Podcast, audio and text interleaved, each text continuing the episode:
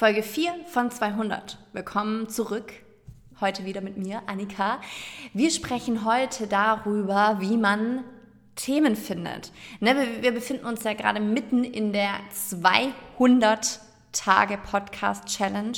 Das bedeutet, jeder von uns nimmt 100 Folgen auf. Und wenn du das so gehört hast, kam vielleicht dieses beklemmende Gefühl auch von, äh, finde ich richtig nice, aber wie zur Hölle soll ich auf Content-Ideen für 200 Tage kommen?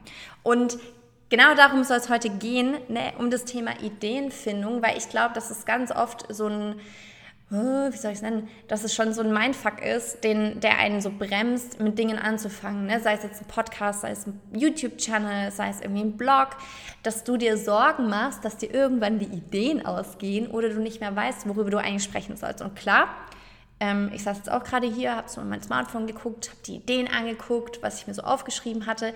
Und ähm, ich kann dir sagen, die Ideen werden dir niemals ausgehen. Und das liegt vor allem darin begründet, dass das Leben ja vorangeht. Ne? Also du lernst ja immer wieder neue Dinge dazu, du kannst aus deinem Business berichten, aus deinem Leben berichten, du, du, du erlebst ja jeden Tag Geschichten. Und ich glaube, das ist eines der wichtigsten Dinge, dass es beim Content vor allem um Storytelling geht, also darum, Geschichten zu erzählen. Und das müssen auch gar nicht super private Geschichten sein, aber persönlich. Persönlich dürfen sie sein, dass du aus deiner Perspektive berichtest und deine Community wirklich mitnimmst, mit auf deine Reise. Je nachdem, in welchem Themenfeld du dich bewegst, gibt es einen Grund, warum du über dein Thema sprechen kannst. Und sei es jetzt irgendwie zum Thema Ernährung oder sei es zum Thema Sport, sei es zum Thema Yoga, irgendwas, du hast ja einen ganz, ganz persönlichen Bezug dazu. Und ich glaube, das ist das, was wir nie, nie, nie verlieren dürfen bei der Content-Erstellung, wenn wir nur noch in Strategien denken und wie wir die Kunden abholen und wie wir das Problem ansprechen. Und ja, das ist alles wichtig und darauf komme ich auch super gerne mal in einer anderen Folge drauf zurück. Ne? Ah, Content-Strategie, da geht ja auch mein Herz auf. Aber trotz allem ist eben das Storytelling enorm wichtig, weil das natürlich dazu führt, dass sich deine Community mit dir identifizieren kann. Wenn du auch mal ganz ehrlich teilst, dass du heute vielleicht keinen Bock auf Yoga hattest oder dass du heute auch nicht wusstest, was du kochen sollst und deswegen dir äh, irgendwas eingekauft hast. Ne, also dieses ähm, gar nicht dieses Bild erst zu formen von, oh, hier meine perfekte Welt und ich habe eine krasse Morgenroutine und dann mache ich jeden Morgen Yoga und mein, jeder Morgen bei mir ist schön und Nee, sondern auch mal das Chaos zu zeigen und das authentische Bild mitzugeben zu deinem Thema, wie es bei dir auch manchmal aussieht. Weil damit kann man doch, sich doch viel besser verbinden, als mit jemandem, die das vermeintlich perfekt hinbekommt. Und man sitzt da und denkt sich so, Alter, was ist eigentlich nur falsch mit mir? Warum kriege ich das nicht hin? Warum kriege ich den Arsch nicht hoch? Warum schaffe ich das nicht, in der Routine zu bleiben? Und das ist das, ähm, ne? Ja, 200 Folgen, das ist schon echt ein Commitment. Aber auf der anderen Seite, hast du mal geguckt, wie viele Podcast-Folgen inzwischen gibt bei uns? Ich glaube, wir sind bei über 700 Folgen. Jeden Dienstag gab es eine Podcast-Folge, manchmal sogar dienstags und donnerstags, eine Weile jeden Tag. Dir werden die Ideen nicht ausgehen, weil am Ende hast du immer noch deine Community. Deine Community hat Fragen, deine Community geht gerade durch einen ganz, ganz eigenen Prozess. Und ich glaube, das Wichtigste ist, dass du lernst, ähm, so ein bisschen die Ideen auch zu finden. Ne, also dich nicht nur hinzusetzen und mal den Stift rauszuholen, alles zu notieren, sondern wirklich mal in den Prozess zu gehen, wo du auch recherchierst, wo du deine Community Fragen stellst. Zum Beispiel letztens, hier ganz konkretes Beispiel, weil ich das so cool fand, zu sehen, wie man auch so eine Story nutzen kann, ne? wirklich mit in den Prozess zu nehmen. Und zwar haben wir ähm, verschiedene Stories gemacht und da kamen wir irgendwie so von Hölzchen auf Stöckchen. Das ist ja irgendwie eh so unser Talent. Ich weiß nicht, wie wir das machen, aber ähm, es passiert einfach. Und ich hatte eine Story geteilt. Es war einfach nur ein Bild von mir und dann mit Text drauf, wo ich halt so erzählt habe, dass mir das manchmal schwerfällt, wirklich ähm, am Ende des Tages so den Erfolg zu sehen und zu sehen, was ich alles gemacht habe und dass das genug ist, ne, in Anführungszeichen. Dass es nicht immer daran hängt, dass die Checkliste von oben bis unten abgehakt ist. Und dass da halt manchmal so ein Gefühl ist von, oh Mann, ich hätte noch mehr machen können. Und habe dann halt so in der Story gefragt, so, hey, kennt ihr dieses Gefühl? Und da kam dann eine Antwort, und da ging es um das Thema finanziellen Druck. So ja, merke ich auch extrem, dass ich das Gefühl habe, ich muss immer und immer mehr machen, weil de, der finanzielle Druck auf meinen Schultern lastet. Richtig cooler Einstieg, ne? auch die Perspektive mit reinzunehmen. Dann habe ich eine Story gemacht mit einer Umfrage. Hey, was sind denn eure Tipps zum Thema finanzieller Druck? Was man da machen kann? Und dann dachte ich so, hey, das wäre eigentlich mal ein richtig cooler Instagram-Beitrag. Und dann habe ich natürlich auch in der Story gefragt, hey Leute, soll ich mal dazu einen Beitrag erstellen, was man so alles machen kann, um mehr Geld zu verdienen? Weil natürlich dein Unternehmen, dein Business, das existiert nur, wenn Cashflow da ist. Wenn du wirklich Einnahmen generierst. Und das funktioniert nicht nur über Online-Kurse, ganz klar, weil sich auch nur auf eine Sache zu verlassen, ist nicht gut. Ne, weil du wirst dann immer diesen finanziellen Druck irgendwo haben und deswegen auch deine Umsätze zu diversifizieren auf verschiedene Einkommensströme ist wirklich essentiell. Und ja, vielleicht du nicht, das ist auch immer das, was siehst du nur nach außen. Du siehst nach außen, dass die Leute launchen. Aber du siehst zum Beispiel nicht, dass sie zwischen den Launches ein Freebie laufen haben und dass da ein Mini-Produkt darüber verkauft wird.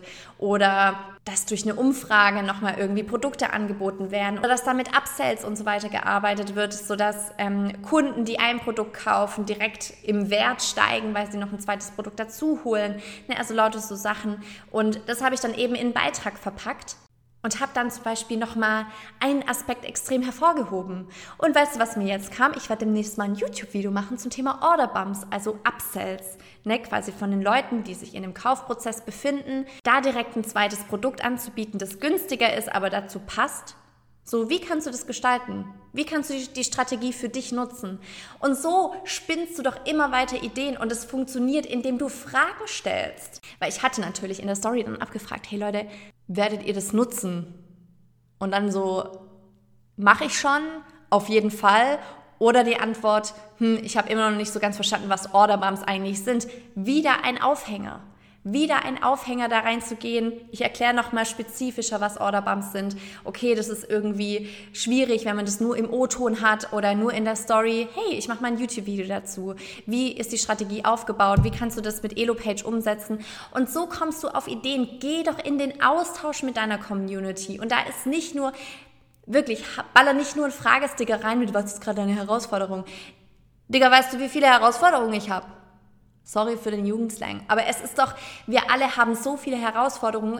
Es ist zu unspezifisch. Es geht doch gerade um dein Thema. Mach ein Quiz. Mach eine Umfrage. Fällt dir der herabschauende Hund schwer? Wenn, wenn ja, warum? Tun dir dabei immer, ich weiß nicht, deine Knie weh? Okay, dann habe ich hier eine Empfehlung, was du stattdessen machen kannst. Versuch, deine Kanäle nicht als einzelne Bausteine zu betrachten, sondern als etwas, das ineinander verflochten ist und was du auch miteinander verwenden darfst. Es zahlt nachher alles aufeinander ein. Und so ist es eben auch mit der Ideenfindung. Also wenn deine größte Sorge gerade ist, ich weiß nicht, wie ich Ideen finden soll und deswegen gehst du verschiedene Dinge nicht an, quit that.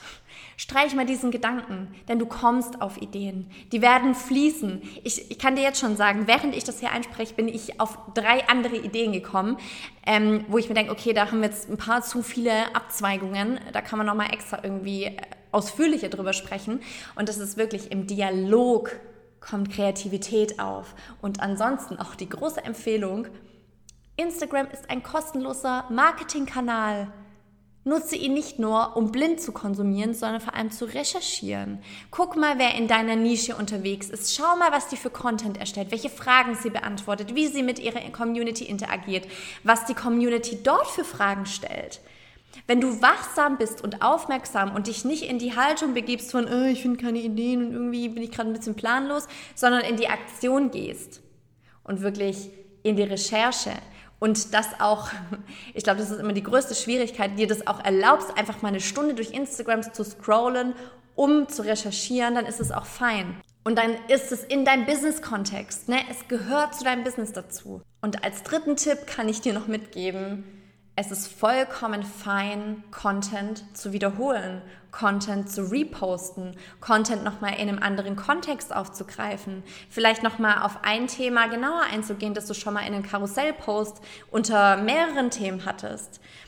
Videos nochmal neu zu veröffentlichen, ähm, einen Blogpost nochmal zu aktualisieren, eine Podcast-Folge nochmal zu aktualisieren. Ich höre auch so einen Podcast und die macht meistens das Intro neu und sagt dann aber, hey Leute, die Folge, die war ist eine der meistgehörtesten und da sind so geile Nuggets drin. Ich veröffentliche die nochmal für all die neuen Hörer, die vielleicht nicht bis Folge, äh, ich weiß nicht, fünf runterscrollen von äh, 700. Die veröffentlicht einfach dieselbe Folge nochmal. Sie spielt nochmal das Intro neu ein, sagt es auch ganz ehrlich und veröffentlicht es dann nochmal. Warum denn nicht? Du musst auch das Rad nicht immer wieder neu erfinden. Es ist in Ordnung, deine alten Inhalte nochmal neu rauszukramen. Und ganz ehrlich, ich mache das super häufig. Ich mache das wirklich so oft. Ich scroll durch Inhalte, auch Inhalte, die gut funktioniert haben und veröffentliche die neu oder verwende nochmal einen anderen Hook, ne, also einen anderen Aufhänger. Gerade bei, bei ähm, Karussellposts, dass ich dann sage, ich verwende eine andere Headline, die nochmal vielleicht aussagekräftiger ist und veröffentliche das nochmal. Hier kommt nicht die Instagram-Polizei und sagt dir, Entschuldigung, verzeihen Sie, was soll das? Das habe ich vor drei Monaten schon mal gesehen. Nee, weil das meiste auch einfach eine gute Erinnerung ist oder vieles auch einfach nochmal und nochmal und nochmal erzählt werden darf. Weißt du, was nämlich mit der Wiederholung auch wieder passiert? Du positionierst dich ganz klar mit deinem Thema, ganz, ganz wertvoll. Ne, das auch aus der Richtung nochmal zu betrachten, wie großartig das ist, Dinge auch immer wieder zu sagen und gar keine Angst davor zu haben, die Leute irgendwie zu nerven, weil wir vergessen, glaube ich, so häufig, dass die Leute nicht so viel auf unserem Profil sind wie wir selbst. Ich hebe mir meine, meine Hand, ich bekenne mich als schuldig, ich gucke sehr oft unsere eigenen Reels und Stories.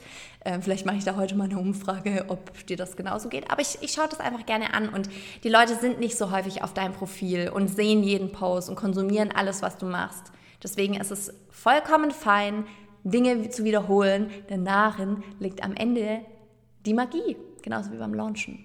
So, du Geek, ich mache mir jetzt mal auf den Weg.